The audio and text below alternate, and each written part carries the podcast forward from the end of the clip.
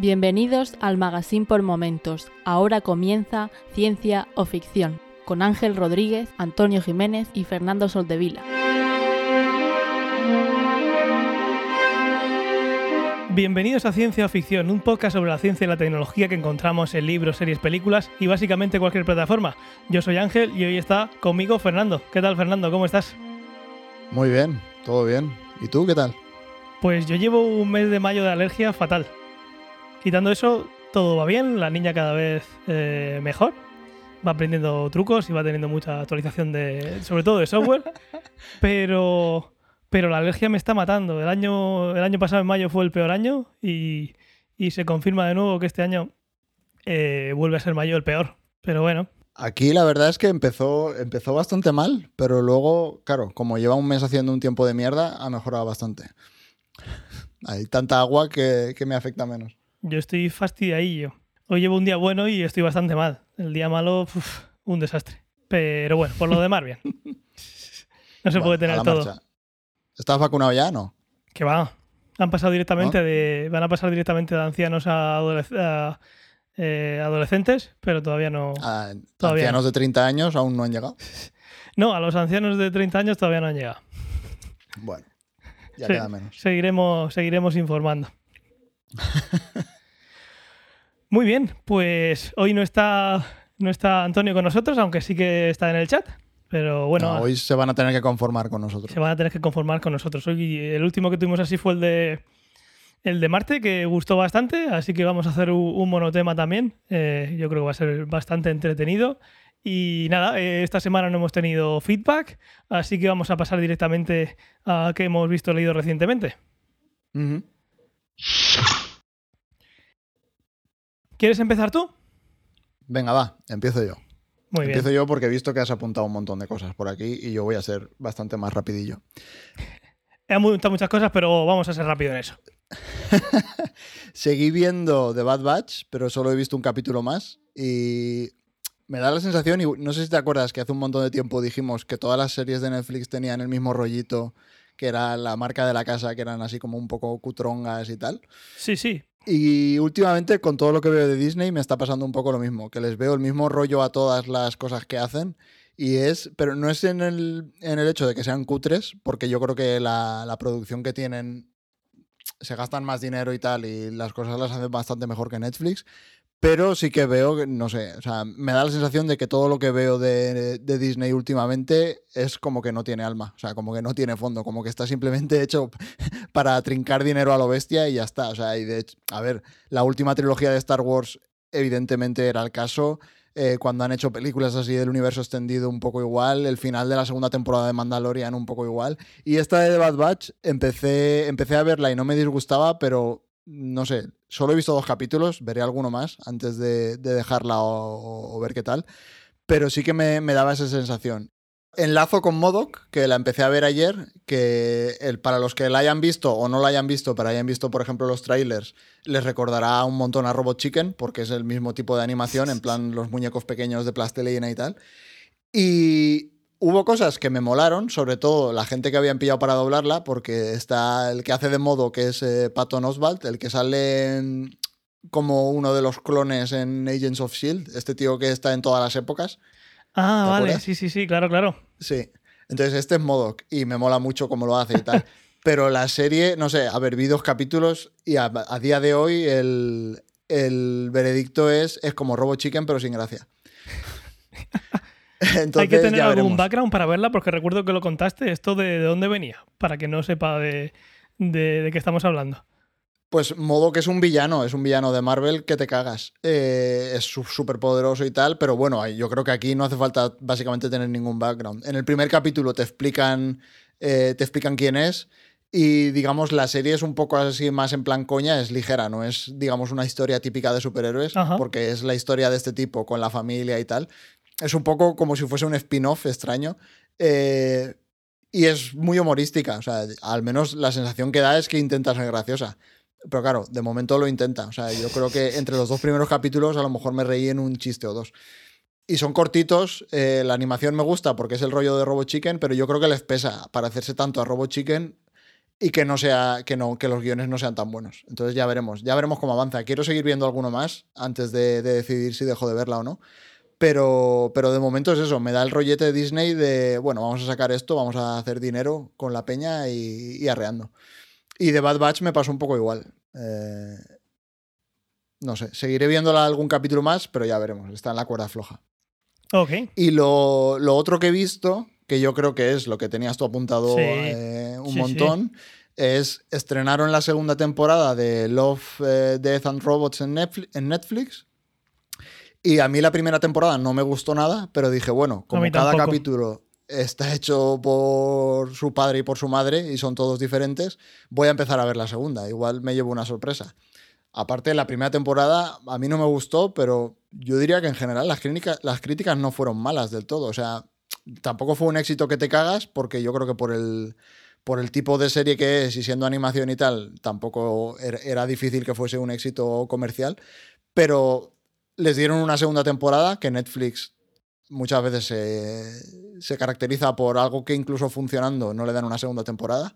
Me estoy acordando ahora de Cristal Oscuro, por ejemplo, que es una serie que mola un huevo y dolió, no ¿eh? le dieron... Sí, esa me dolió. Eso es lo que ha hecho Netflix que más me ha dolido. Claro, o sea, ¿ves? Es que esta serie tiene dos temporadas y Cristal Oscuro no. Y vamos, la calidad es eh, años luz. Entonces vi, do- vi los dos primeros capítulos. Y vi el primero y dije, ¡buah! Menuda castaña. Y dije, bueno, voy a ver el segundo. Pero es que el segundo me pareció incluso peor que el primero. Uf. Entonces me pasó algo que me pasa a veces, que es que estoy viendo series o lo que sea y veo algo tan malo que se me van las ganas de ver series. O sea, y de hecho en toda la semana, general. hasta en general, hasta ayer no volví a ver series. Y esto lo vi el fin de semana pasado. Entonces me he tirado una semana entera que he dicho, mira, es que estoy cansado de las series. O sea, esto es tan malo, es como que pierdes la confianza en el medio. En la humanidad. Ese Entonces, es el nivel, sí. gente, para que lo. Sí, ese es el nivel. Y eso ha sido un poco, no. Ah, estoy jugando al Faster Than Light otra vez. Ah, qué guay. Yo estuve a punto el otro día de, de volver a abrirlo. Cada X tiempo me da y ahora estoy otra vez jugando al. Faster Than Light. ¿Cuándo vamos a streamear? Eso te iba a decir, que cuando quieras Molaría- habrá que hacer algún, molaría un algún montón. directo. Pues sí. Pues eh, si no habéis visto Love, the, Love, Death and Robots, si tenéis un rato libre, al final son pequeños. Son capítulos muy cortitos, algunos son de 20 minutos, otros son de 8 o de 7, que no te da tiempo a, ver nada. Pero opino como Fernando, venga, va, voy a verlos porque son de su madre y de su padre, pero son, Mm. son muy regulares, no sé cómo lo han hecho, pero son muy buenos haciéndolo todo del mismo nivel, en este caso un nivel bastante bajo. Pero bueno, el primer capítulo va de, de una, de con una rumba que se vuelve loca, Sí. que dije, bueno, vale, pues yo que sé, una crítica a la tecnología, yo que sé, vete tú a saber qué. El- en el segundo al minuto lo quité y no volví hasta dos días después. El Y de las ballenas. Hostia, es que es muy malo. no volví hasta dos días después. eh, Fernando no volvió hasta varios días después y, y- y dejó de tener confianza en la humanidad. o sea, que imaginaros. Sí. Luego hay uno que es una copia de Blade Runner, del mundo de Blade Runner, pero que en lugar del Blade Runner mata replicantes, mata otra cosa. En fin, no, no, le, no le he visto, no le he visto el fut- al fuste a ninguno de ellos. Si pensáis como, como yo eh, y como Fernando, de que puede ser que la cosa cambie y suba de nivel y que hay alguna joyita por ahí, eh, olvidaros. Buscaros, buscaros otra cosa. Ver otra cosa. No sé, a mí esta serie siempre me ha parecido algo que, que se suele dar. Normalmente este tipo de, de cosas me pasan más con los videojuegos, que me da la sensación de que tienen, eh, no sé, como que la forma está por encima del contenido en muchos aspectos. Sea, tú hay veces que pillas un videojuego y dices, Buah, es que se ve que te cagas, eh, mola un montón la iluminación, no sé qué, no sé cuántos, pero luego el juego no tiene ninguna chicha y a la media hora te cansas y no vuelves a jugar. Y en esta serie me pasó con la primera temporada y yo creo que en la segunda es más o menos igual, que es que visualmente hay cosas que molan mucho porque hay que reconocer que la animación, por ejemplo, a mí el primer capítulo me pareció horrible, pero la animación era súper original y estaba guay. Totalmente. Y, y el segundo, por ejemplo, no era tan original, pero la animación no estaba mal. Cuando salen las ballenas y tal, visualmente estaba chulo. Sí. Pero es como que digo, vale, tiene la forma y la forma está guay. Y no me preocupa tanto que exprime la forma por el contenido, pero tiene que haber algo de contenido. Y aquí me da la sensación de que el contenido es nulo. O sea, eh, para mí el ejemplo, digamos, en cine o series, en cine, por ejemplo, es Avatar. O sea, a mí Avatar me parece que la forma está por encima del contenido, Totalmente. pero hay algo de contenido. Quiero decir, al final la historia de Avatar pues es Bailando con Lobos, que es una historia que has visto un millón de veces, pero bueno, la historia está ahí Sí. y está más o menos Es bien una, contada. una historia que no es nueva y es una excusa para, Claro. para, para sacarse la chorra tecnológicamente, que James Cameron Sí. no, lo, no lo oculta. Pero, claro, tiene un mínimo. Es que esto, esto Claro. no tiene ni un mínimo. Y esto a mí me da la sensación de que, que- que no hay por dónde cogerlo. No sé, es que son, las historias son horribles, tío. No. Pues sí. Pues nada, ahí queda. Bueno, pues ya le hemos hecho la promoción a Netflix. ya ¿no? está. ya Pon está. el logo y que nos llamen para la siguiente serie. Chuchun. y lo que la, la que he visto que me gustó mucho eh, fue Watchmen. Tardé mucho, tardé bastantes capítulos en, en cogerle el punto de decir, madre mía, ¿por qué no la vi antes? Y madre mía, eh, a- ahora que llega a este nivel, eh, se acaba y no va a haber segunda temporada. Pero Sí. bueno, ya me leeré, me leeré los cómics, que como dije la otra vez, los tengo ahí detrás. Así que yo creo que si me muevo un poquito, un poquito así se tiene que ver el lomo amarillo por ahí. El, El, caso lomo es que. gordo ahí. Sí, el caso es que me, me- me gustó mucho.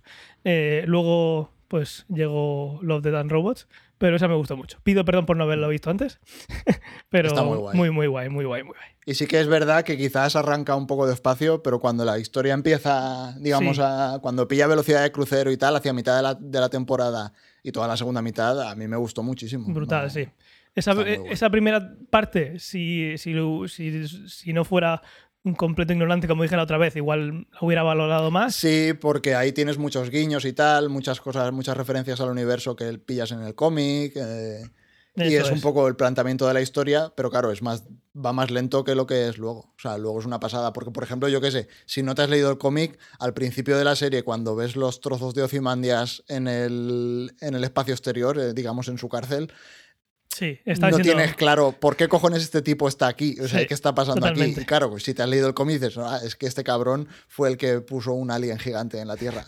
El- de, ese- de esa parte sí que había oído algo, pues esto, gente comentar, pero, pero es muy, muy perdido. Esa parte que es más lenta la hubiera disfrutado más conociendo, pero la segunda parte se disfruta una pasada, no teniendo ni idea, pues sabiéndolo, tiene que disfrutarse también un montón. Sí. Y luego a mí me moló mucho que pillaron una historia, digamos, dentro del universo Watchmen y no deja de ser una historia ahí, pues con los vigilantes, con las máscaras y tal, pero le metieron temas que a mí me parece que estaban muy guays porque eran como muy candentes. O sea, le metieron mucha mierda a la serie porque la protagonista era una mujer y era negra.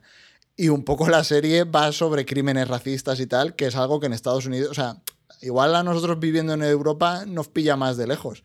Pero recordemos que en Estados Unidos, o sea, cada dos o tres semanas eh, un policía se carga a, a un negro en la calle. O sea, e- es- Sí, sí, totalmente. me gustó mucho que pillasen ese tipo de temas para una serie totalmente mainstream y que sabían que le iba a ver un montón de gente.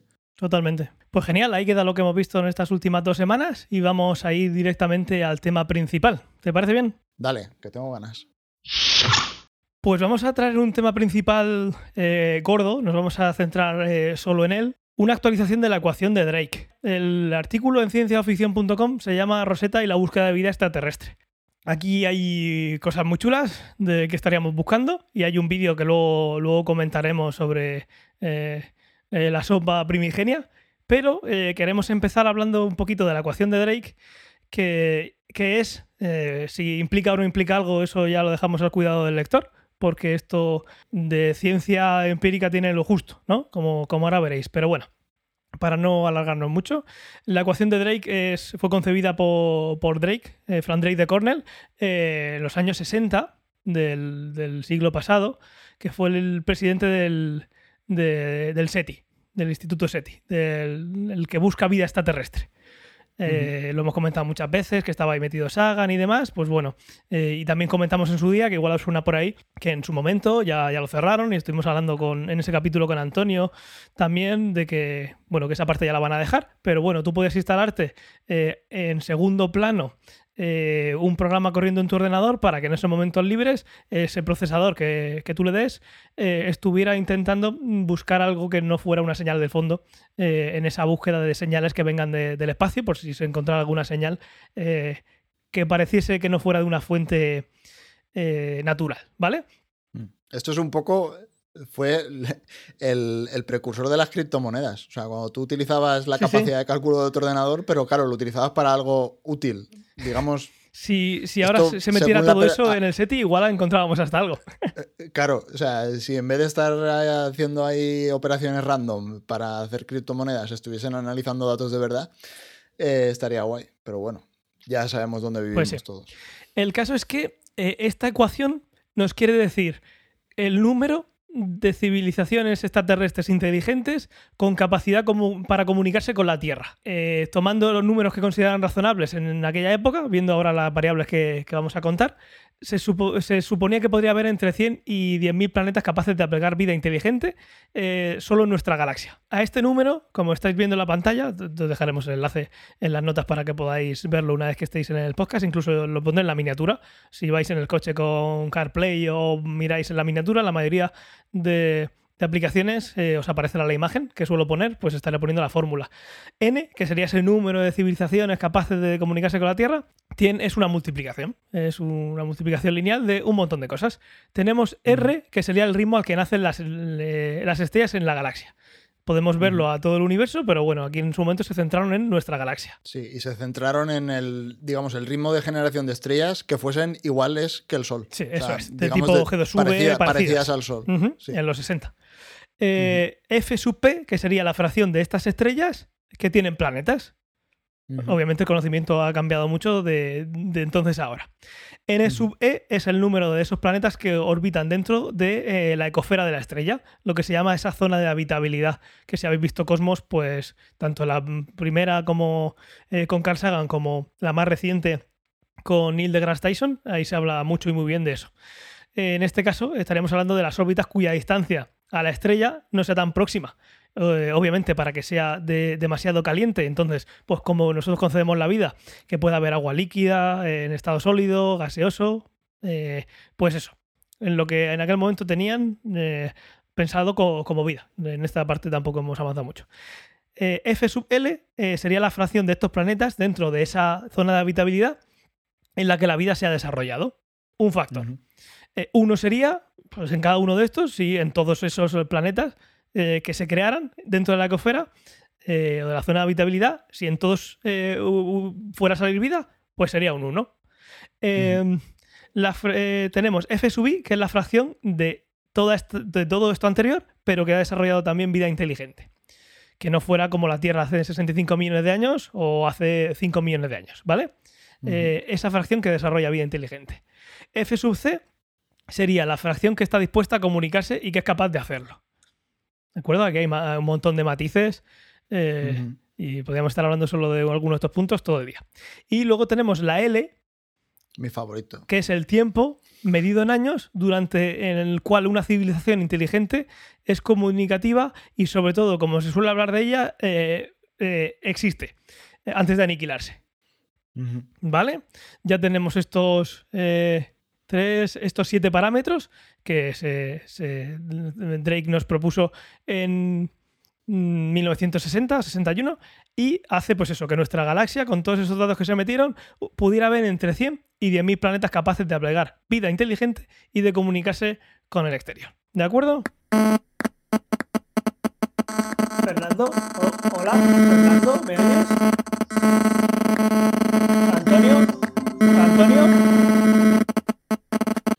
Esto hay que, hay que recordar que, claro, tiene el nombre que tiene, es ultra famosa y tal, pero hay que recordar que esto lo escribió Drake en, antes de empezar una conferencia en la parte de atrás de un sobre, en plan de, bueno, de algo hay que hablar, vamos a ordenar esto un poquito y lo escribe, pues como el que escribe en una servilleta el contrato de un futbolista, ¿sabes? O sea, ese tipo de cosas. Eso es. Entonces, ni siquiera él se lo tomaba tan en serio. Como luego se tomó. Bueno. Eso es, muy importante ese punto esto ha tenido más repercusión de la que en aquel momento se pensaba. Y al final esto es, pues una medida muy simplista de ver, oye, voy, eh, me pasa esto por la cabeza, ¿cómo de posible sería que, estuviéramos solos o no? Imagínate que hubiera salido una que cualquier cosa que ponga sale cero. Y dices, mira, pues va a ser muy difícil. Pues en estos mm. datos, como se puso, pues salía algo más optimista. Entonces, todos estos números han alentado desde hace muchos años en la búsqueda incesante de este tipo de planetas. ¿Vale? Ahora ya ha pasado mucho tiempo del que se ha escrito, de que se escribió este artículo, de que nos enseñó esa, fórmula. Y entonces, claro, hay un montón de actualizaciones eh, que podemos pensar con todo ese conocimiento que hemos adquirido desde entonces, en algunos apartados más que, en otros. Y entonces, eh, un pavo, un señor, ha escrito... Literalmente, literalmente un pavo. ha escrito un, un artículo eh, que vamos a comentar ahora. ¿Qué has podido encontrar eh, de, este, de este señor? ¿de dónde sale? en lo que has podido, has podido Pues, investigar. Claro, lo primero que encontré es que este tipo era parte del consejo, no sé si llamarlo consejo de administración, esto el- como el SETI es una, una organización un poco extraña porque es privada, o sea, es algo que está buscando algo que suele ser lo típico de las organizaciones públicas, pero es privada, funciona con subvenciones y tal. Entonces, este tipo era parte de como el consejo de administración del SETI durante un montón de años. Entonces, es alguien que conoce un montón el SETI, pero claro, yo estuve buscando qué, qué base académica tenía, no lo encontré. Eh, sí que vi que tiene un montón de artículos en Google Scholar y tal, o sea, lo, lo estuve mirando, pero claro, la, la afiliación con la que escribe este artículo es eh, Zorro Productions, Berkeley, Sí. California. Entonces me puse a mirarlo y es el pavo que era. Es, es que es productor de cine. Además de lo del SETI, es productor de cine. Entonces las- la gente se acordará de las películas del zorro de Antonio Banderas. Pues este tipo era el productor de esas películas. Fíjate. Entonces, sí, a ver, yo creo que es que esto también es bastante típico del mundo de la astronomía, ¿no? De los astroaficionados. Que la gente, la astronomía es un hobby, entonces te puedes encontrar gente, pues eso, que es de tipo productor de cine y a lo mejor sí, tiene más horas mirando el cielo que, que el observatorio de Canarias. ¿sabes? Nunca se sabe. Ahí me, me incluyo yo, sí. La, la Claro. Hay muy poca gente que, que viva de astrónomo. Otra cosa es astrofísico y demás, pero de astrónomo, de esta figura así más contemplativa, a veces literalmente, y más, eh, más romántica y más de, mirar al cielo con el telescopio todas las noches, llueva o truene. Pero bueno, siempre que un huequecito en el, cielo. Eh, claro, de esto, de esto se. En ese papel hay muy poca gente que se dedique. Entonces, claro, pues Zorro Productions. el del Zorro Antonio Banderas, fíjate. Sí, el tipo, se, el tipo se llama John Gertz. Y bueno, aunque pues, al principio me generaba dudas, bueno, viendo que ha publicado bastantes cosas y tal, y aparte que el paper nosotros lo hemos sacado del archive, pero se supone que está aceptado en una revista en condiciones. O sea, alguien le ha dado eh, peer review y tal. Y bueno, al final tampoco está haciendo ningunos. Yo me lo leí entero. La verdad es que la lectura me gustó porque. Está guay, sí. Es un- a ver, aquí pone 27 páginas, pero está en letra gorda, luego hay un montón de referencias y tal. Sí. Eh, no es muy largo, es ameno de leer y, y está guay. Y al final tampoco está haciendo claims, eh, tampoco está haciendo afirmaciones locas. O sea, en está guay, sí. Yo el primero punto que tengo por, por contar es el 2.1.3. ¿Tenías tú algo antes? Vamos a ir viendo este señor que nos habla de, de, esa- de esas ecuaciones. Eh, no, bueno, yo te- ah, de todos los temas tenía, digamos, de, de cada término de la ecuación me había apuntado alguna notilla, pero no específicamente por puntos. O sea, eh, digamos, el 2.1.3 que decías tú, Sí. empezamos por el término R, ¿no? El ritmo es. de creación de estrellas. Como hemos dicho antes, el eh, R es el primer multiplicador eh, en el cual eh, en aquel momento se asumía la señal que se podía detectar eh, enviada de nuestra propia galaxia. Bueno, eh, la siguiente galaxia más cercana es, es la galaxia Andrómeda, está a 2,2 millones de años. Eh, si alguien eh, hubiese emitido eh, hace 2,2 millones de años esa señal para que nos llegue ahora, en aquel momento eh, eh, Homo sapiens eh, todavía le quedaba, le quedaba un ratito, estaba por ahí, son 2 millones de años. Entonces, en aquel momento, eh, igual tenía sentido pues reducirlo a eso, a una zona, al final la galaxia es mucho más, más recogidita, es mucho más posible que en el tiempo de vida eh, de una civilización parecida a la nuestra que se hubiera, que se hubiera desarrollado en los mismos años, que eso también es otro punto de debate, pues nos llegara, en lugar de pensar en algo que ya está en millones de años. Pero bueno, aquí en ese punto habla justamente de eso, que una civilización muy avanzada, con la suficientemente, con la suficiente energía, podría transmitir eh, más allá de, de su propia galaxia, ¿verdad? Hmm, Sí, a ver, aquí al final, en todos los términos, la gente se va a ir dando cuenta de que en el momento en el que los planteas, todo el mundo le puede sacar alguna pega y todo el mundo más o menos suele tener razón. Es decir, o sea, es que es muy difícil, digamos, generar este tipo de términos. Porque, por ejemplo, aquí es lo que decíamos antes, ¿no? El, tal y como lo plantearon originalmente era el ratio de creación de estrellas que fuesen como el Sol. Pero claro, ¿por qué solo puede haber vida en estrellas que sean como el Sol?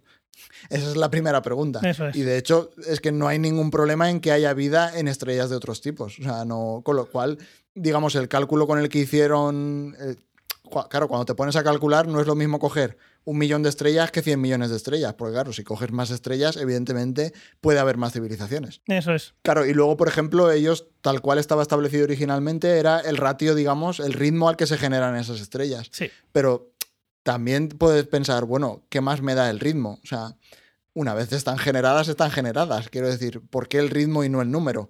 Sí. Eh, ese tipo de cosas. Eso es. Luego hablaremos de, en, otro punto de, la diferencia de estrellas, no centrarse solo en la nuestra. Ahora mismo estamos con R, que será el ritmo de las estrellas que nacen en nuestra galaxia. Pues obviamente, si hoy, en día queremos actualizar ese número N, ese número de civilizaciones con las que nos podríamos comunicar, pues eh, tendría que ser mucho mayor. Lo que, tam- lo que también quita esto, eh, este, esta enumeración de estrellas ignora la posibilidad de que los extraterrestres, eh, digamos, que, que puedan ser postbiológicos. Que yo creo que esto nos hizo mucha, mucha gracia a los dos. Sí, es que eso está muy guay. y que claro, puede o tener sea, mucho sentido. Es decir, puede Sí. ser por biológicos. Tampoco vamos a decir que tengan que ser ser- series de cinco dimensiones como en Interestelar, pero puede ser. eh, nosotros estamos intentando hacer una inteligencia artificial, igual ese, en, ese, en ese estadio de la civilización humana en el futuro en la que llegamos a comunicarnos con alguien. O eh, Mm. Tampoco puede ser que eh, no estén restringidos a eh, residir en el mismo planeta. Podríamos estar ya como en The Expanse, residiendo en, la Luna y quizás ahí haber alguna comunicación, por ejemplo láser, eh, entre la Luna y la Tierra, que eso también hace unos meses hablamos de... de- creo que no sé si fue Bezos que, lo planteó alguien de que se buscara, creo que no, que no fue Bezos, que esto fue otra cosa parecida, que se podía buscar... en lugar de mirar pues otras cosas que, que sabéis para buscar pues, eh, atmósfera y demás, que también habla- hablaremos, de una comunicación que pueda haber entre planetas. Una comunicación láser que pueda haber para tener una banda ancha de Internet Mm. entre la Tierra y la Luna, por ejemplo, en nuestro caso. Y que quizás esa emisión es la que podríamos ir buscando. Eso tampoco se tiene en Sí, cuenta. Eso, hay, hay muchas maneras, porque normalmente siempre se busca que te manden una señal, pero por ejemplo, yo qué sé, tú puedes, imagínate que estás mirando a la Tierra, pues simplemente si la, es que verías las luces de la Tierra. O sea, Sí. podrías tener un montón de marcas de que hay vida en la Tierra. Quiero decir, si tú miras a la Tierra por la noche, eso lo ha visto todo el mundo. Hay imágenes por internet, lo pueden ver. O sea, es que se enciende. Quiero decir, es evidente que ahí hay- está pasando algo que no es natural. Eh, em, Claro, en el artículo este lo que decía es que sí, que el ritmo no es una buena, digamos, el parámetro R no es una buena, no es un buen parámetro para la ecuación, entonces proponía cambiarlo por directamente el número de estrellas. Y eso enlaza con lo que tú decías. Primero, porque si simplemente coges el número de estrellas, eh, ya no te limitas a, a vida que sea exactamente igual que la nuestra, porque en principio, si tú coges el... Si solo te basas en estrellas que sean parecidas a la nuestra, podrías pensar que la vida que se genere pues será bastante parecida a la nuestra, pero hay muchas maneras de definir la vida. De hecho, el problema que tenemos es que primero ni siquiera sabemos cómo surgió la vida en nuestro planeta. Y luego las definiciones de vida también es lo que comentábamos antes. En el momento en el que das una definición de vida, te puede venir alguien y ponerte un pero y posiblemente tenga razón en su pero. O sea, es algo que es súper difícil de definir. Y es algo que como solo hemos encontrado vida en un sitio, no tenemos experiencia con cómo puede ser la vida en, otro- en otros planetas. O sea, ahora mismo solo, digamos, es como cuando intentas definir si la vida es fácil que surja o que no surja. Pues bueno, chico, o sea, de todos los sitios donde hemos mirado, el único sitio donde hay vida es en nuestro planeta. Con, lo cual, eh, tanto los argumentos a favor de que tiene que ser sencillo como de que tiene que ser imposible, no los puedes desestimar a la ligera. Eso es. Luego, por, por no atascarnos mucho en cada término, porque podemos estar un montón, eh, R, pues eso, es el número. po- se podría reemplazar, eh, reemplazar, y es, aquí en el artículo lo proponen, por el número de puntos en el cielo. Eh. Eso lo veremos también después por el número de, de targets que puedes. Que puedes eh, en el número de celdas que podrías dividir el cielo. Pero aquí una cosa interesante antes de seguir en adelante es que podría estar. Podría no tener que haber vida en una estrella, ¿verdad? Podría estar, por ejemplo, imaginemos eh, un planeta, como puede ser Júpiter, que tiene una luna muy cercana, que por la cantidad de fuerzas de marea que produce ese planeta, eh, hay una actividad volcánica y digamos que ese propio planeta está generando un calor, un calor que pudiera eh, dar las condiciones para la vida como la entendemos, una temperatura parecida a la de la Tierra. Eh, aquí no estoy diciendo que tenga que haber dentro de esta ecuación en este caso me, me refiero a- al modelo que estoy planteando, no tiene por qué haber una estrella. Puede ser que ese planeta errante, tipo Júpiter, muy masivo, esté con las fuerzas de marea creando eh, una actividad volcánica suficiente en una luna de ese planeta, pero que van vagando por el, por el universo. No en ese caso no necesitan una estrella. De hecho, todo parece indicar que en la Tierra la vida surge de esa manera. O sea, cuando surge en el océano, en las profundidades, en, en los escapes de, de calor, ahí no hay luz, quiero decir. Ahí está simplemente la energía que hay, es energía térmica, que es la que está generando la Tierra. Con lo cual, podemos pensar que sí, que eh, si fuese un planeta errante, o fuese un cometa, o fuese. Quiero decir, Sí, a partir, cometa de, no podría a partir ser, de un bueno, eh. kilómetro de, de más allá de un kilómetro de profundidad, quiero recordar, no se produce la fotosíntesis. No estaríamos hablando de, de- Claro. de, pues lo que vino después. O sea que totalmente tenemos pruebas de que no es algo que me que se haya inventado alguien, un- no es una idea de un autor, como dicen así, no ha salido de la cabeza de un autor, sino que eh, esa primera vida primigenia que hubo en la Tierra no necesitó de, esa, de ese calor solar. Era un calor que se producía en esas, en esas toberas que, junto con un montón de aminoácidos y demás, no era solo ese calor, produjeron esa, eh, esa eclosión de, de la- los primeros organismos en la Tierra. Sí, y a ver, a mí este, el, digamos, el reemplazo de este término por el número de puntos en el cielo me parece guay. Me parece guay primero porque es práctico, porque al final nosotros estamos en, el, en la Tierra y estamos mirando, con lo cual podemos definir, digamos, la esfera celeste y la podemos dividir como en píxeles y solo podemos mirar un número de píxeles a una velocidad determinada, porque al final luego, dependiendo del telescopio que tengas, los píxeles serán más gordos o más finos y, y la velocidad a la que puedes escanear el cielo es la que es. Entonces, me parece acertado. Y luego, por una cosa más respecto a las estrellas, es una idea que no sé si hemos tratado alguna vez en el podcast, eh, pero es, por ejemplo, las esferas de Dyson, que en Correcto. principio una civilización sufici- lo suficientemente eh, avanzada, de hecho, eso creo que las esferas a lo mejor sí que las hemos nombrado, pero digamos la clasificación que se hace en la ciencia ficción o incluso en la ciencia del nivel tecnológico de una civilización, uno de los estados de las civilizaciones avanzadas es, por ejemplo, aprovechar toda la energía que tiene la estrella de su sistema solar, por así decirlo. Eso es. Entonces ahí es donde entran las esferas de Dyson, que puedes Recubres el sol. Sí, la, la gente se lo puede imaginar de esa manera, es poner paneles solares alrededor de todo el sol. Imaginad que cogéis el sol y hacéis una esfera eh, más grande que el sol eh, y, lo, y, metéis el sol en el centro de esa esfera. Y a vivir en, la, en la parte interior, ahí estás cogiendo toda la energía eh, que emite el sol, no estás perdiendo nada. Claro, entonces, por ejemplo, si tú simplemente estás buscando estrellas y hay una civilización que tiene una esfera de Dyson, no vas a encontrar ninguna estrella Claro. porque la tienen tapada y están recolectando toda la energía. Entonces, si estás asumiendo que hay vida inteligente y que puede ser muchísimo más inteligente que la nuestra, eh, no puedes directamente decir, bueno, solo voy a mirar estrellas y ya está, porque Eso es. en principio podrías ir mucho más allá de simplemente vivir alrededor de una estrella. Por avanzar de, término, al final, si tenemos en cuenta que puede haber eh, que esos extraterrestres pueden ir incluso en una sonda interestelar y viajar eh, por el espacio, como puede ser, pues eso, para conquistar otros planetas o lo que sea, o simplemente porque se lo pueden permitir, eh, esa, esa n, como la r sería cualquier punto, al final sería casi infinita.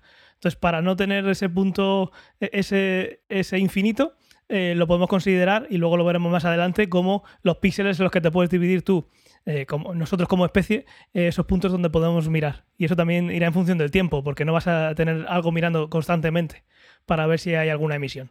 Pero vamos, por quedarnos aquí en este punto, lo que se, re- re- se quiere reemplazar R en lugar del ritmo al que nacen las estrellas es por el número de puntos en el cielo a los que podemos mirar. Porque es de suponer que puede venir de cualquier sitio.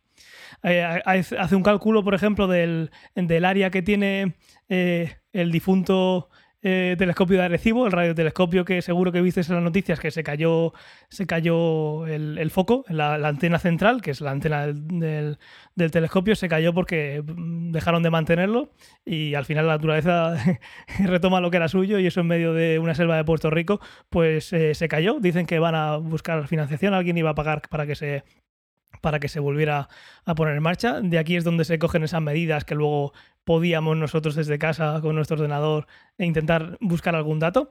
El caso es que eh, con este con, el cálculo de- del ángulo de visión que podemos tener y demás, habría unos 20,6 millones de, de parcelitas en el cielo a las que podríamos mirar, por poner un número que no sea infinito. Vamos a pasar al siguiente.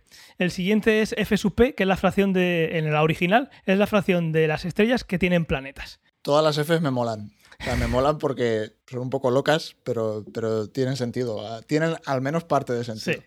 En el 61 era eh, la fracción de estrellas con planetas, que obviamente en aquel momento se desconocía. Desde entonces eh, mucho ha llovido, como siempre digo, en Murcia menos, pero, pero ha llovido y, y hoy sabemos que eh, los planetas están en todos sitios y que esta F sub P podríamos considerarla cercana a 1, ¿verdad? Sí.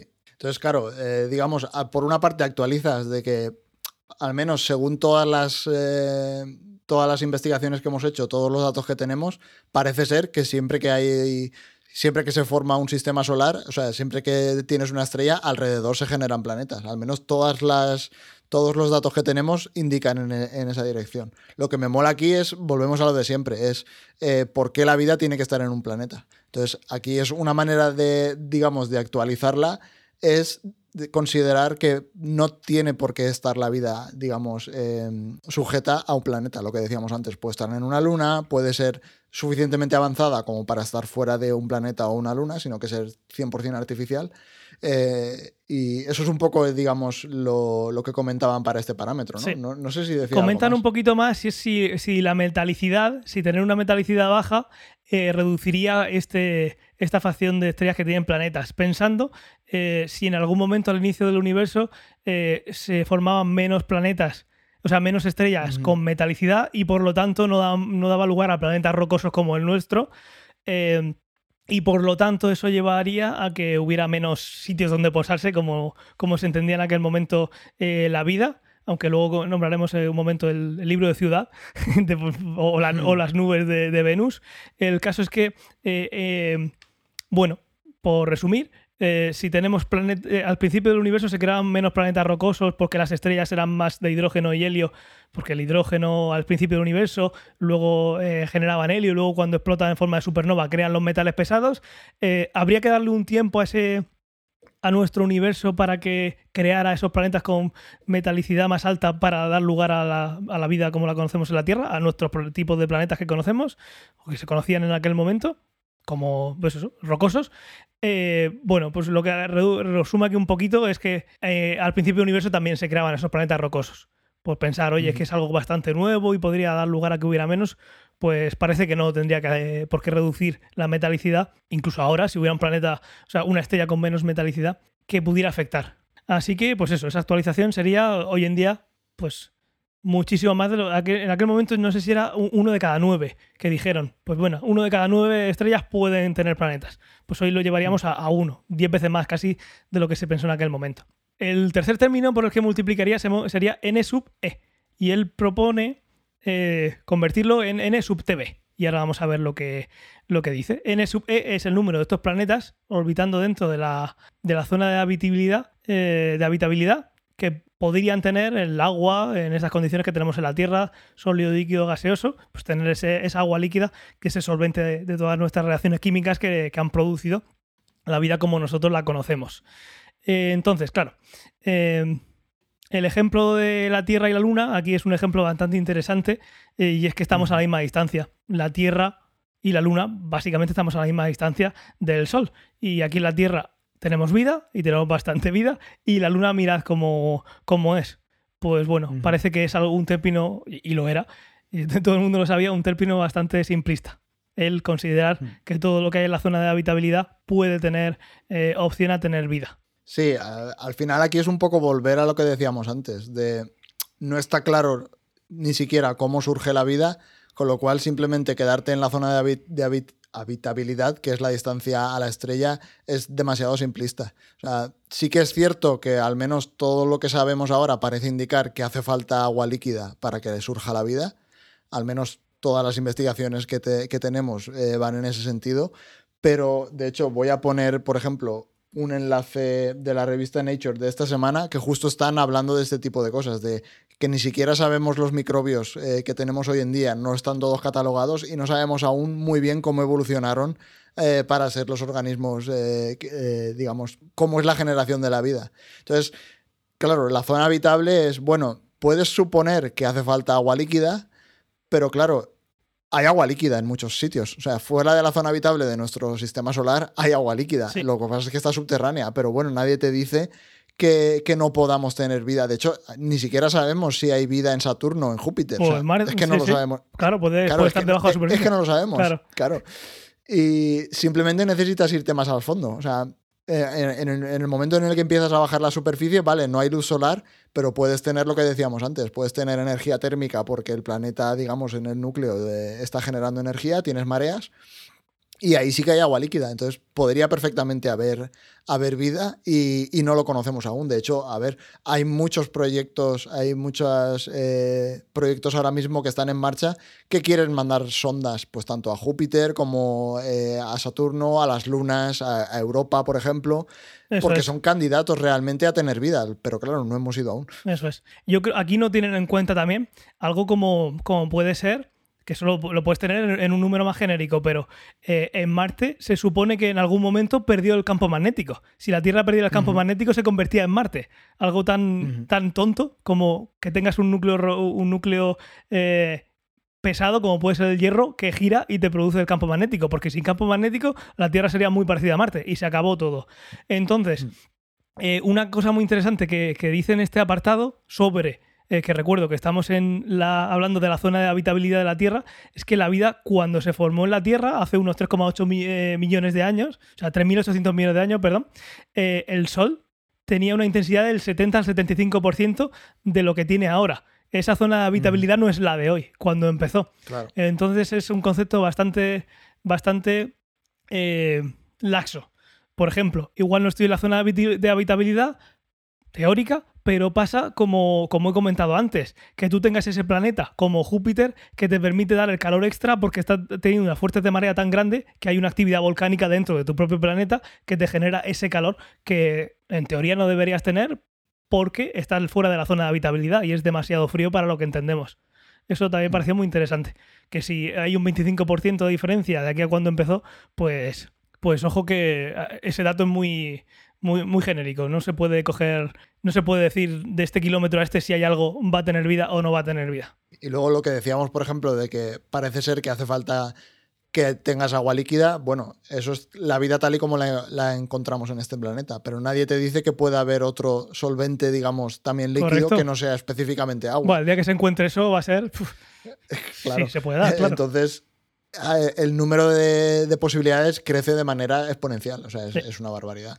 También apunta que el- la zona de habitabilidad, de habitabilidad clásica ignora las atmósferas, que sería perfectamente plausible que la vida pueda existir en atmósferas muy densas como la de Venus o en Júpiter y Saturno, Urano, Neptuno. Es una, una vida muy diferente, o como pasa en el libro de, de Ciudad. Es otra vida que se ha adaptado a otro sitio. Yo que sé, si es que al final, si encuentran a 7.000 metros de profundidad eh, peces que se han adaptado a eso, pues Mm. puedes decir, oye, pues igual no puedo cerrarme tanto en pensar que va a ser, que va a ser como, como la pienso. Mm, Personas andando con sus dos patas por encima de un planeta que luego tiene alguna playita. Puede ser muy diferente.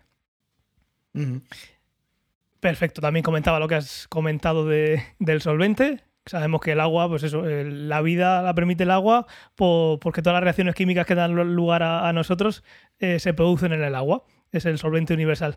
Eh, ¿Y si hubiera otro? Bueno, en algún momento nos enteraremos, todavía queda mucho. Entonces, lo que propone aquí es cambiar ese N sub B a N sub TB, T de Teruel y B de Barcelona, que significaría el, el número media de, de todos los cuerpos. Ojo, ya no hablamos de, de planetas, no tiene sentido.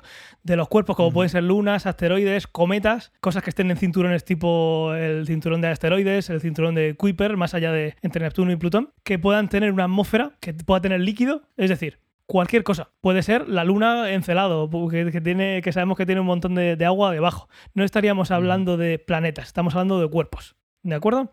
Eso es lo que propone, que yo veo que tiene bastante sentido.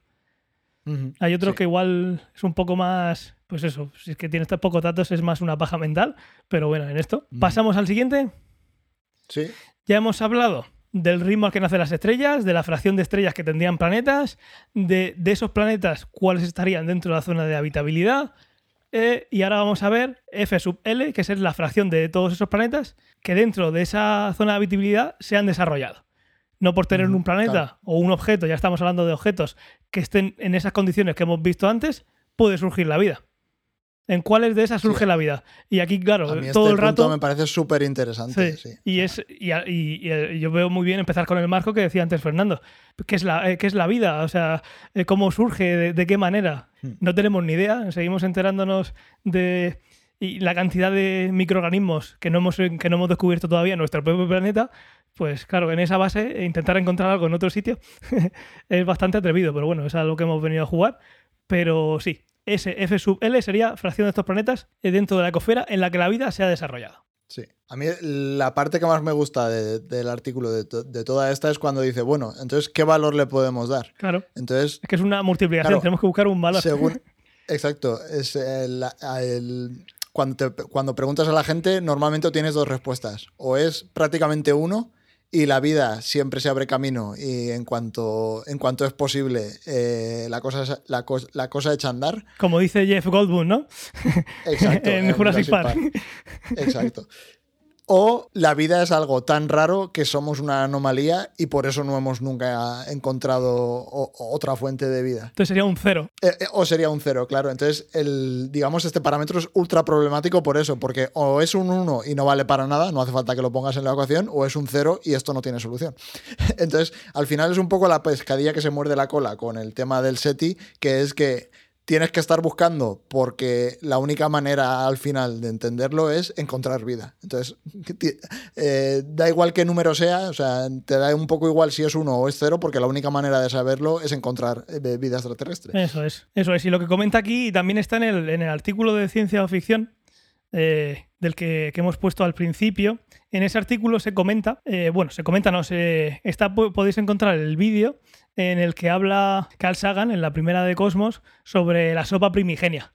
Es un experimento eh, eh, que, muy famoso en el que metes un montón de compuestos, eh, haces una sopa con esos compuestos, le metes electricidad y surge lo que podría dar lugar a la vida. Digamos que estás intentando simular eh, las condiciones de la atmósfera de la Tierra de, de hace un, casi 4.000 millones de años para eh, intentar ver si así se podía formar esos aminoácidos que, tienen que, que son la base para, para la vida. Entonces, en ese artículo lo que, lo que cuenta es, eh, pues, eh, con detalle cuáles son los, las moléculas que tienen que encontrarse. Aquí en, este, en el artículo habla sobre que mm, se han encontrado moléculas orgánicas de más de 100 especies en nubes interestelares en nubes interestelares, que bueno, para todo esto, como no podemos ir y coger una muestra, pues eh, se suele hacer con espectrometría. Entonces tú lo que haces es ver el espectro y como sabes que ciertos materiales, eh, ciertas sustancias absorben en cierta longitud de onda, pues como podemos saber el Sol de qué está compuesto. Eh, eres capaz de saber por el espectro de la luz, eh, hay unas bandas en las que se absorbe o se emite y con eso puedes saber de qué está hecho. Pues usando esa tecnología se han encontrado en nubes interestelares, se han encontrado ese tipo de, de moléculas, muchas de ellas de las que se meten en ese experimento que, que también cuenta en ese, en ese vídeo que os he pasado que... eh, Tenéis que verlo. Como decimos aquí siempre, eh, Cosmos hay que verlo, pero bueno, ese vídeo en concreto también es, una joya. Y también incluso se han detectado en la, eh, en la en el vecindario, en la vecindad, cerca de una protoestrella que se llama Serpens, bueno, en el cúmulo serpiente, en la constelación de la serpiente, que se llama SMM1. En el artículo es la referencia 19. Es decir, que si suponemos y con ese experimento vemos más o menos que necesitamos esa sopa primigenia con esos compuestos para que se dé la vida, los- los- lo hemos encontrado fuera. O sea que si lo hemos encontrado con nuestros medios, con lo, con lo que tenemos, también se puede suponer que, que no tiene que ser muy, muy raro ese compuesto en el, en el, en el universo, ¿verdad? Sí, a ver, hay una parte muy filosófica que es, bueno, si la vida echa a andar o no echa a andar, eh, pero sí que parece ser que hay indicios de que normalmente en cuanto se dan las condiciones, eh, no sé si es la evolución o es eh, la termodinámica o qué es exactamente, pero parece ser que en cuanto se dan las condiciones sí que la cosa echa a andar. Como diría Fermín Eh, Trujillo, llamar a Dios, llámalo energía. Exacto. Eh, claro, me acordaba ahora cuando hablabas de detectar compuestos, de, hace unos meses, yo creo que fue no sé si fue a final del año pasado o a principios de este año. ¿Te, acuerdas que encontraron, creo que era fosfina en, en- en Venus? Sí, Que al final no era exactamente, o sea, tenían que seguir mirando y tal. abrió todos pero los digamos, telediarios. eh, abrió todos los telediarios, porque es, digamos, un material que solo encuentras, eh, un compuesto químico que solo encuentras de manera orgánica, o sea, que hace falta que lo haya hecho un organismo, que de manera natural no lo encuentras. Sí, Entonces eso enlaza un poco con lo que decíamos de, de, cómo estar buscando la vida en este caso. eso es. También os dejo ahora un artículo de, de, de Nature que es muy interesante. Lo comentamos en un, podcast eh, hace unos meses, igual hace un año ya. Eh, es una, eh, un experimento que, hizo, que se hizo al enviar la sonda Galileo fuera de la Tierra. Lo que, lo que se hizo es girar la sonda Galileo hacia la Tierra y analizar la atmósfera e intentar ver si la Tierra podía tener vida. Y entonces estuvieron viendo que tenía metano, que tenía oxígeno, bueno, todos los compuestos que sabemos, pero estaban viendo de cómo justificar que todos esos compuestos eran sí o sí señal inequívoca de que los había creado un organismo y que no estaban por cualquier, por, por otro, por lo que puede ser, yo qué sé, hay CO2, pues puede haber volcanes. Entonces CO2 no puedes usarlo. Entonces es muy interesante porque la respuesta no es sabemos que tiene que haber esto y esto. No se sabe. No se sabe muy bien qué es lo que tiene, lo que tenemos que buscar eh, en una atmósfera de otro, de otro planeta. Que las atmósferas se suelen ver, pues como he contado antes, la luz que nos llega de esa atmósfera cuando un planeta pasa entre eh, eh, la estrella que orbita, cuando hace un eclipse, cuando hace un tránsito, mejor dicho, en la estrella que orbita, tú aparte de ver la, caída de luz y saber que está pasando por ahí un objeto, puedes analizar ese espectro. Entonces, la diferencia que había con el espectro original de la estrella sin ese tránsito, sin que pasara el planeta por delante, puedes saber que tiene la atmósfera.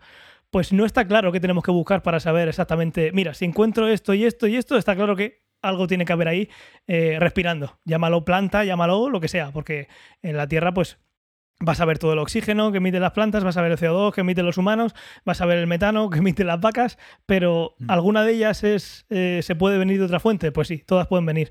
Depende ya de las proporciones. Entonces eh, es muy interesante eh, ese vídeo, eso también lo cuentan en, Cosmos. Y, y es eso, que no, no sabemos muy bien lo que, lo que tendríamos que estar buscando. Mm, Sí, luego, claro, porque ta- también todos estos supuestos es, por ejemplo, cuando apuntamos a la Tierra y miramos qué es lo que podríamos utilizar para definir la vida en la Tierra, sabemos exactamente, o bueno, o sabemos a, grandes rasgos cómo funciona la biología en la Tierra. Pero volvemos a lo de antes. Si tienes seres vivos que no se basan, digamos, no son exactamente igual que nosotros, por ejemplo, para lo que nosotros eh, la generación de metano a lo mejor en otros sitios es totalmente raro porque los procesos biológicos son distintos y se genera de otra manera o se generan otros compuestos. Con lo cual, sí, tiene una parte... a mí siempre me... Digamos, todas estas técnicas de encontrar la vida, las químicas o las físicas, como lo quieras llamarlo, de ver compuestos o de hacer espectrometría, Sí, están guays, pero me parece que están relativamente limitadas porque, digamos, por el tema biológico. O sea, a mí me parece mucho más interesante, por ejemplo, buscar señales de telecomunicación, por así decirlo, Claro. porque sí que parece bastante lógico que si están intentando comunicarse, deben de tener sistemas de comunicación. Y eso es 100% artificial. O sea, si tú empiezas a ver que hay un, si- un sitio en el cielo que está emitiendo eh, pulsos o una señal que no es claramente natural, evidentemente eso es un signo de vida. claro. Otra cosa es que, que- que la vida todavía no haya llegado a tener esa capacidad de, de- de emitir. Exacto. Eh, aquí en la Tierra, por ejemplo, podemos decir, aunque son muy, muy débiles, podemos dec- decir que llevamos emitiendo 80 o 90 años, desde las primeras emisiones de radio, estamos irradiando. Las ondas de radio no van a tu, a, a tu radio y ya está.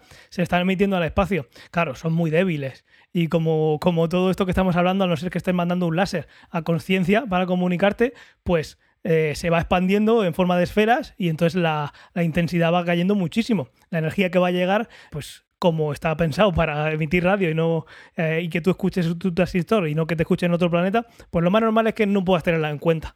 Entonces, claro, si no me llega la información de esa gente porque no lo ha enviado, porque no da la casualidad de que estoy mirando, que eso también lo cuenta a la vez que me están a mí emitiendo, eh, pues voy a ver si encuentro esa señal que me ha venido por casualidad del espacio. Pero sí, estoy de acuerdo contigo en que ¿para qué asumir si eh, tenemos eh, si esa atmósfera puede estar generada por algo vivo si, si ellos están emitiendo? Obviamente está, aunque, aunque no lo sepa ni siquiera. Oye, mira, es que mira la señal que tenemos aquí, estos que están emitiendo lo que sea, radio, por lo que sea. Sí, o, o les coges la señal del cielo, digamos, lo, lo que comentábamos antes, de que cuando es de noche ves que hay luz. O sea, Correcto, correcto. Muy bien. Aquí hay una cosa que está muy chula con respecto a este, a este punto, es que dice que eh, el, el cálculo exacto de, de este, de este factor puede ser cercano a cero o, o cercano a uno. Y que eh, deberíamos saber más o menos en las próximas décadas eh, si va más para un sitio o para otro. O sea que Sí. en este punto hoy en día, si te pones más o menos a verlo, puede ser cero o uno. O sea, no tiene nada que ver. A- claro, a día de hoy todo parece indicar que es cero, porque solo hemos encontrado vida en nuestro planeta. Pero claro, si ahora mm, el día de mañana encuentran vida en Venus o en Júpiter o en Saturno, entonces ya podrías decir, bueno, no es tan rara como parece y evidentemente en el momento en que empieces a encontrar vida en... en- si encuentras vida en otro sistema solar, es bastante sencillo asumir que hay vida en todas partes. Eso es. Otra cosa ya es vida inteligente, etcétera, etcétera. Eso es, es justo lo que comenta, que en Marte no, no, no hay agua, por ejemplo, hoy en día eh, se calcula que, se, que desapareció hace unos 3.000 millones de años y que eh, si encontráramos fósiles eh, en Marte sería una señal inequívoca de que, que será más cercano a uno que, que cercano a cero. Es algo que podríamos descubrir los próximos meses con las ondas que tenemos allí, o puede ser que no den con ellas si existen. Vamos a suponer que existen. Puede ser que las encontremos el mes que viene en la Perseverance, o bueno, el Curiosity que es el que está ahí haciendo taladrillos, ¿no? O, o que tarden en encontrarse 100 años más, porque no, bueno, 100 años más Elon Musk estará corriendo por allí. Eh, pero fuera de bromas. Puede ser una, si está, suponiendo que está, puede ser una cuestión de suerte que se encuentre mañana o se encuentre dentro de 50 años. Eh, Sí. Y eso va a hacer que, que Luego, cambie mucho claro, ese, ese factor. Hay que tener en cuenta también nuestra escala temporal es insignificante. O sea, Totalmente. llevamos aquí dos días. De, hecho, iba a decir como aquel que dice dos días, pero es que llevamos menos de dos días. Llevamos eh, viviendo en la Tierra muy poquito tiempo. eh, y las escalas ya no son escalas geológicas, son escalas astronómicas, que son aún más largas. Claro, aquí en esta parte del artículo comentaba también una cosa que me parece interesante, porque hemos hablado un montón de veces de ello, que es de la panspermia. De si la vida como la conocemos aquí realmente surgió en la Tierra o vino en, en un, en un asteroide o de manera artificial, porque también podría suponer, ya puestos a ponerte en el supuesto de que hay, de que hay una civilización inteligente, eh, si es lo suficientemente avanzada y llevan miles de años, eh, digamos, viviendo y han dicho, bueno, eh, a lo mejor originalmente no había vi- vida en ningún sitio y lo que dijeron es, bueno, pues vamos a empezar a mandar vida a todas partes, vamos a empezar a sembrar Sí, sí. y, y somos producto de una siembra. En ese caso, el número de civilizaciones podría ser perfectamente infinito eh, y la vida sería ubicua en todas partes, Claro. o sea, estaría en todos los sistemas. Claro, ahora habría que ver, y esto ya es el terreno de especulación, obviamente, bueno, muchas de estas cosas, que si eso es compatible con eh, esas primeras, esos primeros seres que aparecieron en, esas, en esos mares, en la profundidad de esa, Ujú. digamos, de esa sopa. Suponiendo que venimos de ahí, eh, sería muy diferente. No ha habido panespermia, o puede haberla a posteriori. Pues yo qué sé, en Marte había vida. Y hubo una catástrofe y cayó un meteorito y parte de ese contenido cayó en la Tierra. ¡Pum! Nosotros somos parte de aquello y aquello se acabó. Yo que sé, igual somos marcianos.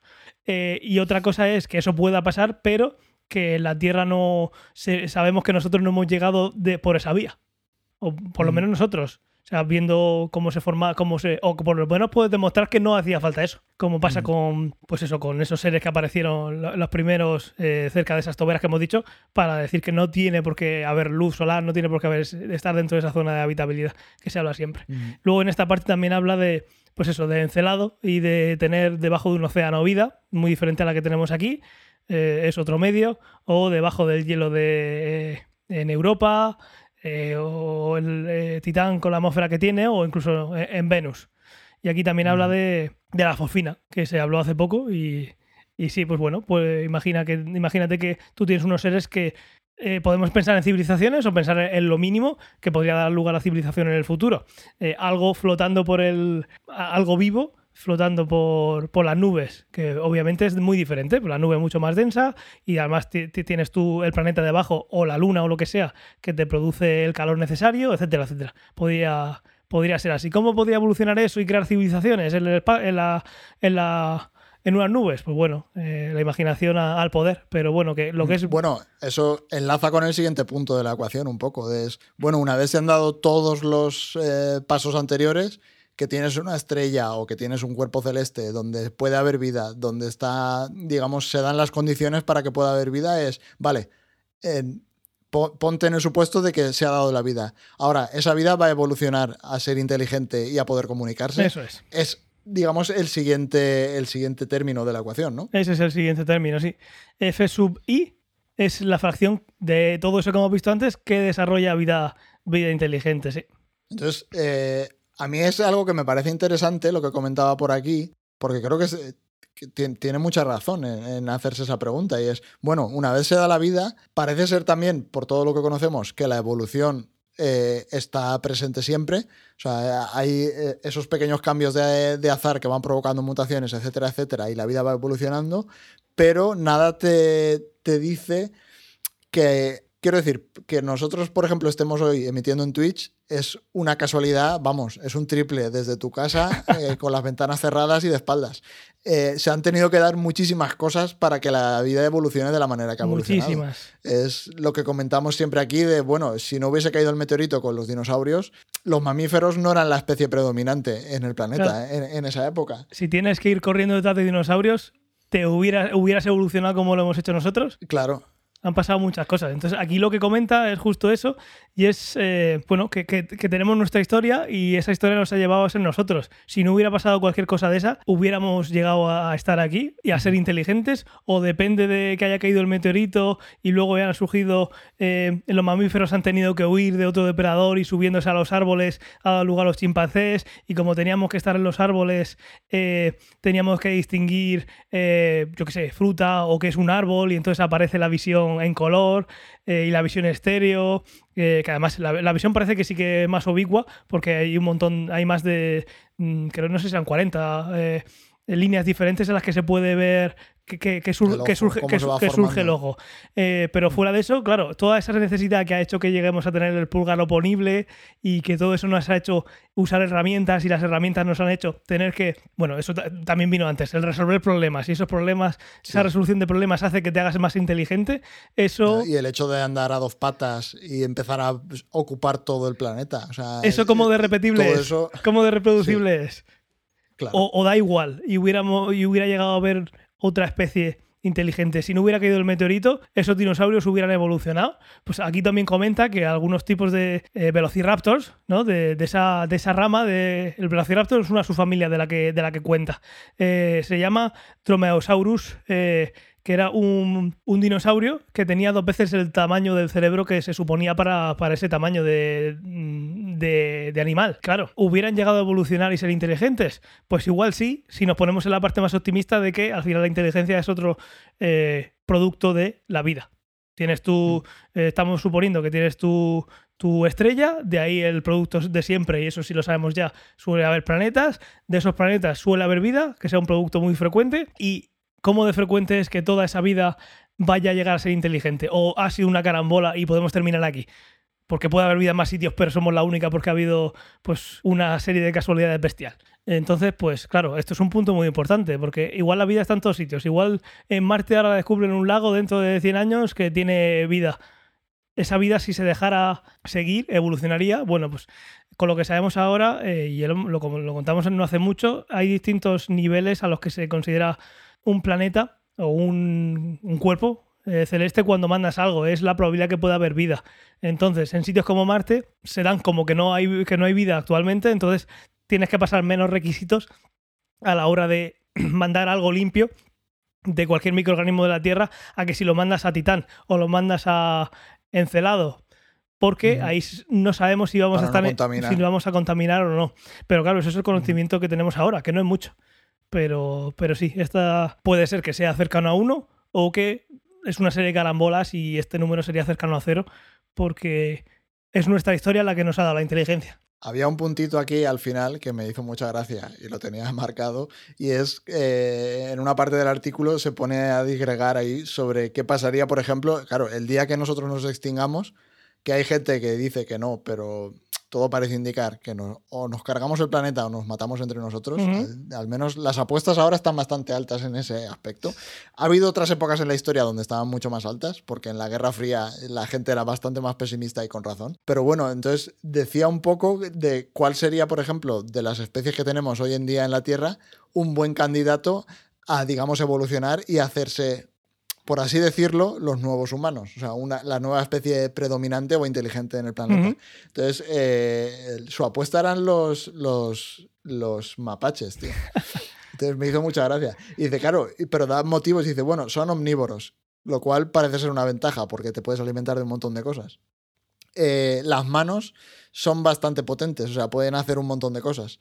Eh, so- son hábiles, por así decirlo. Y dice, luego, claro, también eh, cazan en manadas, con lo cual es un claro ejemplo de inteligencia, porque cuando tienes que, tienes que comunicarte con, con otros miembros de la especie, tienes que planificar, por así decirlo, eh, y dice, se adaptan muy bien y, se- y son claramente inteligentes. O sea, evidentemente no es la inteligencia nuestra, pero bueno, ya lo hemos comentado también varias veces en el podcast, de que ni siquiera definimos muy bien hoy en día qué es la inteligencia, con lo cual... Eh, pero nada, esto me hizo mucha gracia, sí, porque también siempre se dice de los delfines, etcétera, etcétera, pero sí que es difícil, por ejemplo, aunque casi toda la masa de nuestro planeta, o sea, casi toda la superficie sea agua, sí que parece difícil que la especie predominante sea basada en el medio acuático. O sea, es algo que es más difícil de concebir. Sí. Luego también es muy interesante porque de estas mismas eh, habilidades hablaba de ese dinosaurio que he contado antes, que podría haber sido el. Si no, si no hubiera caído el meteorito, podría haber sido el, el que se hubiera hecho, hubiera hecho civilizaciones. Y luego aquí también da el dato que contábamos antes, que eh, animales multicelulares solo han existido en la Tierra aproximadamente el 15% de la historia de nuestro planeta. O sea que encima tienes ese, eh, bueno, que puede ser que a todo lo que miremos, obviamente no tenemos que pensar que todo lo que miremos esté en esa época. El 75% restante, no, el 85% restante puede ser que, que no le, que no le haya tocado o que ya haya pasado por ahí. No lo sabemos. Muy bien, ya tenemos eh, vida inteligente. El siguiente, el siguiente punto es F, sub C, que es la fracción que está dispuesta a comunicarse y es capaz de hacerlo. ¿De acuerdo? Entonces, lo que aquí propone es cambiarle por F sub D. Eh, claro, aquí hay una cosa que, que comenta en este artículo eh, que dice que, que se ignora el concepto del el duty cycle. Lo llama el- eh, la cantidad de tiempo que se tarda en transmitir o recibir con un telescopio o con un radiotelescopio para hacer un circuito, ¿no? Eh, eh, en el cual te puedes comunicar con todas las estrellas o, en este caso, como hemos visto, ya con todos los cuerpos que tengas puestos en tu lista de, de posibles candidatos. O sea, casi todo menos la estrella, que no sabemos si... Aunque hubo un artículo por ahí hace no mucho que decía si un- un, eh, una estrella podía ser un, un ente, pero bueno, vamos a... Ostras, ¿Te acuerdas? sí, sí. Vamos a dejar Menudo aparte. triple también. O sea que sería todo, eh, apuntarle a todo en lo que se menea, menos a- al Sol. Claro, eh, en este caso, si, si es extraterrestre, si los extraterrestres estuvieran transmitiendo y nosotros, nuestro receptor eh, tardara 10 minutos cada 5 años en dirigirse a ese punto, eh, la posibilidad, la probabilidad de que coincidamos esa emisión y esa recepción, eh, imaginemos que ellos no son omnipotentes y pueden estar emitiendo en todas direcciones. Imagina que son como nosotros. Nosotros tenemos que elegir mandar a esos 20,6 millones de puntos en el cielo que hemos creado con ese telescopio de Arecibo, empezamos a, eh, a emitir a todos ellos. Nos lleva un tiempo. Ahora, ese tiempo que gastamos en enviar a todos sitios, pensemos que hay otra civilización haciendo lo mismo. ¿Qué, probabilidad hay de que, conec- de que coincidamos mirando al sitio en el que ellos están emitiendo y se cruce la, la emisión? Claro. Si lo- nos ponemos así, es eh, este valor sería cero. Sí, luego hay otra cosa, por ejemplo, que yo creo que no lo comenta en ningún sitio, pero claro, o sea, tú puedes dividirte el cielo en parcelas y eso está bien. Y tú mandas información a una parcela, pero claro, el universo es infinito. Quiero decir, eh, tú puedes mandar información a una parcela y que aquello llegue a una distancia o, o en un momento se bloquee porque hay una nube gaseosa o hay cualquier otra cosa y directamente te pillaba que estaba alineada la civilización con ese, con, con- con ese cuerpo celeste y lo has perdido. Sí, sí, esto es Y en luego es lo que tú ideales. decías. Claro, y tiene que coincidir que yo esté tirando eh, en una dirección y el otro esté mirando en esa dirección, porque si no, tampoco recibes la señal. Claro, en esa carambola de que la señal que yo mando, quedándome en la galaxia, por reducirlo, aunque puede ser todo el universo, eh, va a tardar en llegar años y años y años. O sea que la carambola tiene que ser considerable. Aquí eh, la otra posibilidad sería pensar que esa eh, civilización pues, está emitido en todas direcciones porque tiene una cantidad de. una capacidad de, energética bestial. Bueno, pues eso, eso reduciría mucho porque si ya está emitiendo, deberíamos verla en algún momento que estemos mirando. Porque siempre está emitiendo, es un canal abierto siempre.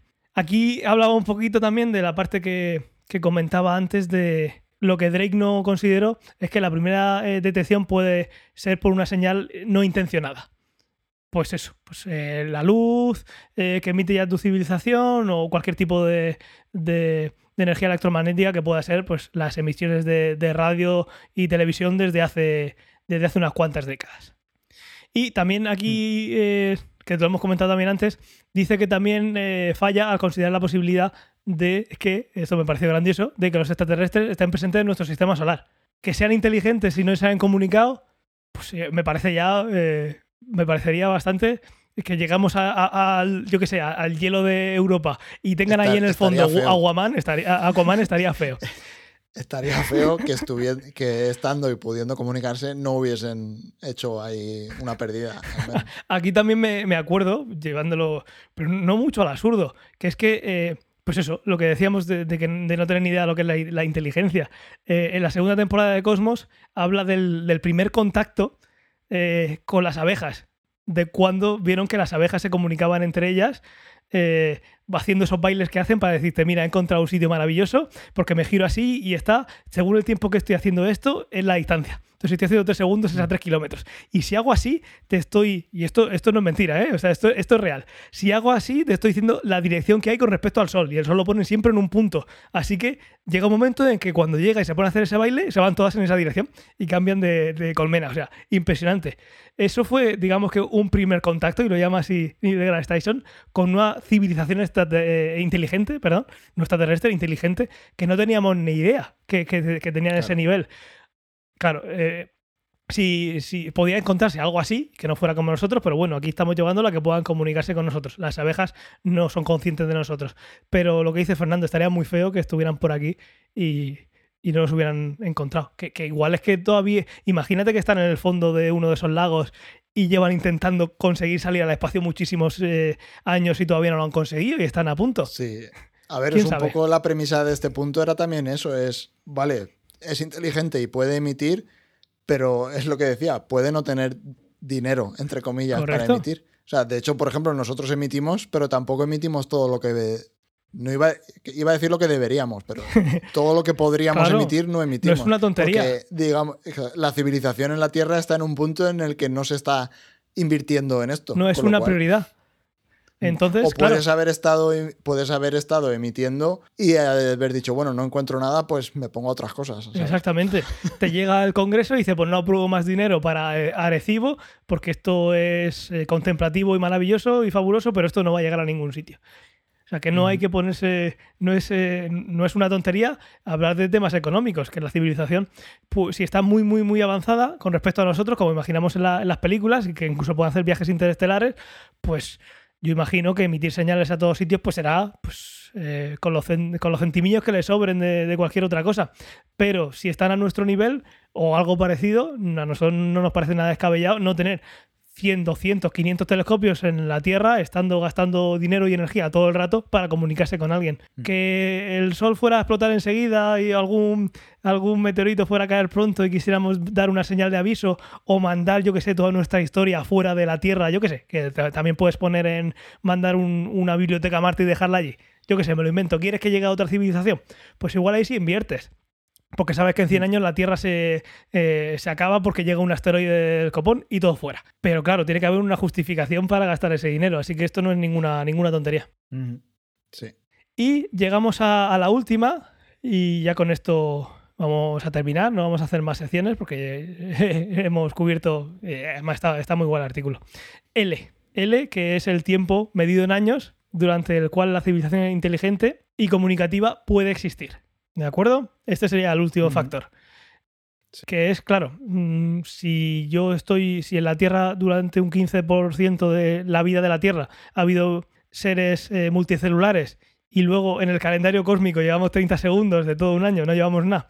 Si, esa, si, si nuestra existencia se prolonga, pues vale, esa probabilidad va subiendo. Pero si al final en el estado en el que estamos eh, yo qué sé, pues, eh, eh, acabamos tirándonos bombas nucleares unos a otros y nos quedan 200 años de vida, deberíamos suponer que va a ser siempre así. Desde aquí sale ese término. Sí, ahí entra un poco, no me acuerdo exactamente cómo es el nombre, yo siempre me acuerdo por la teoría de las puertas, que es que toda civilización inteligente o toda vida inteligente es como que tiene que ir cruzando ciertas metas.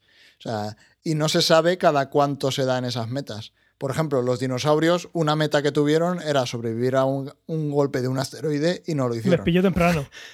Nosotros, de momento, esa meta la hemos superado, pero es posible que aún no haya llegado el momento de que caiga un asteroide mientras nosotros estamos en el... Bueno, no es que sea posible, es que no ha pasado. Sí, porque eh, según las últimas simulaciones que han hecho, no, saldríamos bien parados. Claro, o sea, si ahora cayese, eh, o sea, si pasase mañana, pues nuestra civilización se acabaría. Ya está. Eh, luego, por ejemplo, otro punto es conseguir energía nuclear y no matarse lo que decías, no tirarnos bombas atómicas y acabar con la civilización. Entonces, hay un montón de puertas que hay que ir cruzando que ni siquiera sabemos qué tipo de puertas es, porque yo qué sé, lo que decías antes también. Em, cambia el flujo, digamos, cambia el campo magnético o cambia la ionosfera, etcétera, y nos llega una llamarada de radiación y se acaba la vida. O sea, tal cual, en un momento. Digamos, todo ese tipo de puertas es lo que un poco está codificado en este parámetro. Es, es bueno, eh, evidentemente tampoco tenemos eh, más datos. O sea, nosotros sabemos que llevamos vivos, podemos estimar cuánto tiempo llevamos vivos, sabemos cuánto tiempo llevamos siendo capaces de comunicarnos con otros planetas, pero no sabemos si eso es algo muy raro o si la vida, aunque parece ser que cada vez que puede echar a andar eh, surge, eh, también es tan fácil, igual que empieza la vida, que se acabe. O sea, no, no sabemos exactamente si el universo es un sitio súper peligroso o es bastante seguro como en el Faster Than Light. Exacto. Aquí una cosa que, tiene en cuenta es que dice que, bueno, primero por, recordar, en la L se suele tomar como la, media de los años que, una, que existiría una civilización inteligente antes de, de destruirse, ¿vale? Entonces, claro, una cosa que apunta aquí es que si no sabemos nosotros lo que vamos a durar, vamos a especular lo que va a durar otra civilización. Pues obviamente no se sabe. Aquí hay pesimistas y optimistas. Los pesimistas dicen que la L podría ser tan baja como 100 años. Nosotros no hemos podido empezar a comunicar desde hace 2 millones de años. Nosotros nos podemos comunicar ahora, más eficiente o menos, bastante poco eficiente, pero podemos empezar a comunicarnos eh, ahora, hace uno, unas cuantas décadas. Pues eh, los más pesimistas dicen que esta L sería unos 100 años y los más optimistas pues dicen que podría ser mucho más y no, no tenemos por qué poner un, un valor. Eh, si te pones muy optimista, la edad del Sol, ¿no? Lo que tarde, lo que tarde en morir si no te has ido a otro planeta. Claro, exacto, es que podría ser perfectamente infinita. O sea, en el momento en el que la tecnología avanza lo suficiente, en el que ya no estás ligado a una estrella, pues podría seguir eh, años y años y siglos y siglos y, millones de años. con lo cual, sí, también te hace ver un poco eh, para mí este término es el más guay porque es el más, entre comillas, estúpido. O sea, eh, eh, lo puedes tomar como un número finito, lo puedes tomar como que es infinito, lo puedes tomar como que es ir totalmente irrelevante, porque en el momento en el que llegas a cierto nivel tecnológico, la civilización podría extinguirse y ellos podrían haber cogido y haberlo montado de una manera que el sistema siguiese emitiendo por los siglos de los siglos. Correcto. Con lo cual seríamos capaces de ver una civilización que a lo mejor se extinguió hace millones de años, pero siguen emitiendo. Eso es. Con lo cual este, este parámetro es, sí, es tan raro que no, tiene mucho sentido. Nosotros podríamos, en el, en el caso de que vaya a llegar un meteorito a la Tierra y va a acabar con nosotros, podemos dejar en Marte una sonda emitiendo, diciendo, oye, mira, estuvimos aquí, eh, cuando, lo, cuando lo estamos contando pasa esto, eh, sabemos que va a acabar aquí la vida, pues aquí tenéis una comunicación para que sepáis que no habíais estado solos, de ser las únicas dos civilizaciones del, universo. No estabais solos y, yo qué sé, transmitir conocimiento, transmitir simplemente pues una señal de...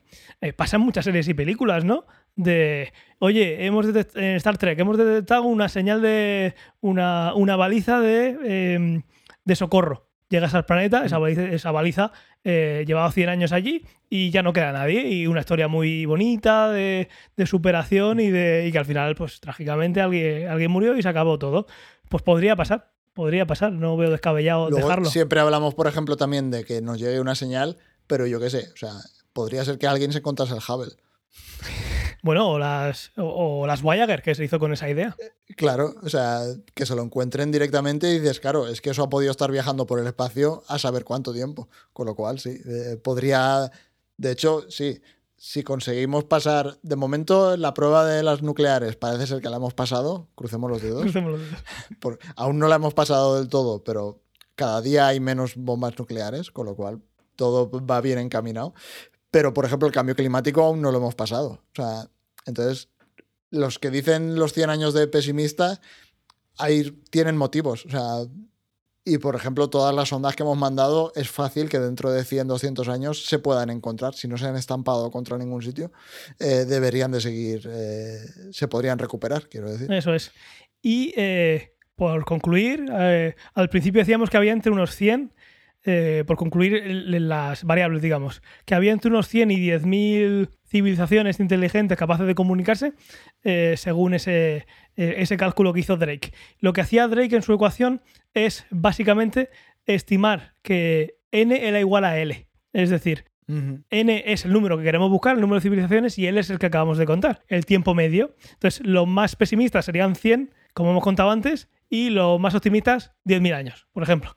Entonces, lo que hace es eh, decir que el largo número, el gran número de, de planetas eh, habitables, eh, capaces de sostener esta vida inteligente, cancelaría el, resto de, el resto de términos porque los otros serían pequeñas fracciones que digamos que se cancelarían entre ellas, de manera que te quedarías solo con, con ese 100 o, o 10.000. De ahí sale esa aproximación que se, hizo en su día. Y ya con eso hemos terminado de, contar lo que, lo que este hombre contaba, de, cómo iba uno a uno.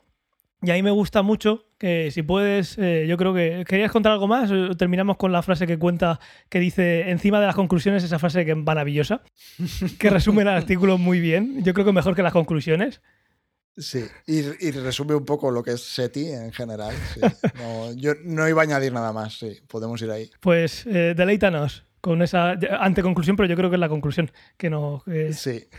Al final lo que viene a decir es que n no se puede calcular de ninguna manera, eh, que nosotros podamos, digamos, eh, desarrollar o imaginar, a no ser que establezcamos contacto con una civilización eh, alienígena. Y en ese momento es donde se desbloqueará.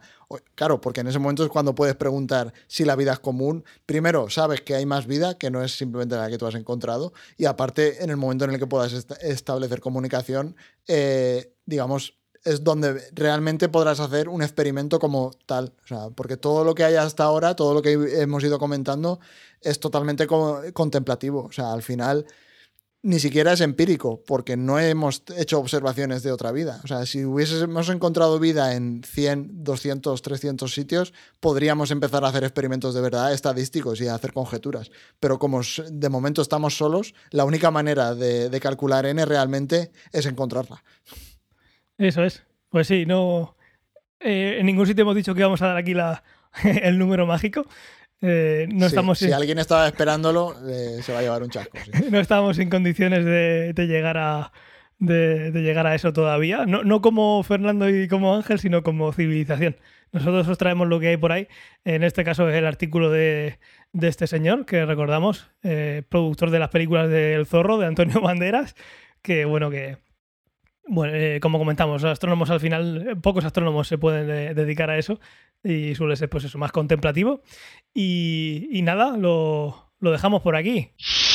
Contaros algo, no solemos decirlo, pero al final lo que, lo que más ayuda, por qué no decirlo también, que le des a, like o lo que sea en la aplicación que nos escuchéis de podcasting, eh, que nos compartáis en las redes sociales si, si os gusta, eh, para que llegue a más gente, que si os gusta vosotros seguro que tenéis alguien en vuestro círculo de redes sociales que comparte vuestros gustos. Nos podéis encontrar tanto en Twitch como en YouTube, que es donde los dejamos para, para que podáis verlos para siempre. Luego también podéis, eh, para quien quiera unirse, la, tenemos canal de, de Telegram y Discord. eh, en arroba ciencia o ficción nos podéis encontrar en Twitter y en cienciaoficción.com es donde, donde se publican los artículos que dan lugar al podcast. Pero vaya, básicamente, si buscáis ciencia o ficción en cualquier aplicación de podcasting, podéis encontrarnos y seguirnos ahí. Y nada, eh, un placer, Fernando. Igualmente. Muchas gracias por acompañarme. Y nada, aquí te terminamos eh, el podcast. Eh, tendremos algunos más antes de irnos de vacaciones de, de verano. Estamos preparando cosas yo creo que alguna cosa guay, a ver si puede salir antes de. Se vienen, se vienen cositas. Se vienen cositas. Antes de, antes, antes de que nos vayamos de, de, vacaciones. Y nada, la semana que viene nos vemos en el charlando, ¿no? Uh -huh, perfecto. Pues nada, un placer y, y hasta la próxima. Chao, chao, chao.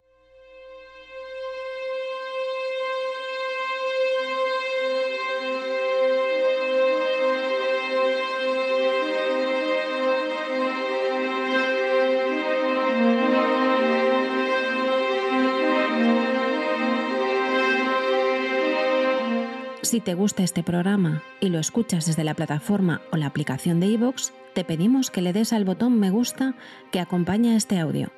Si lo haces desde otra plataforma y también quieres, puedes hacerlo buscándonos en iVoox.com.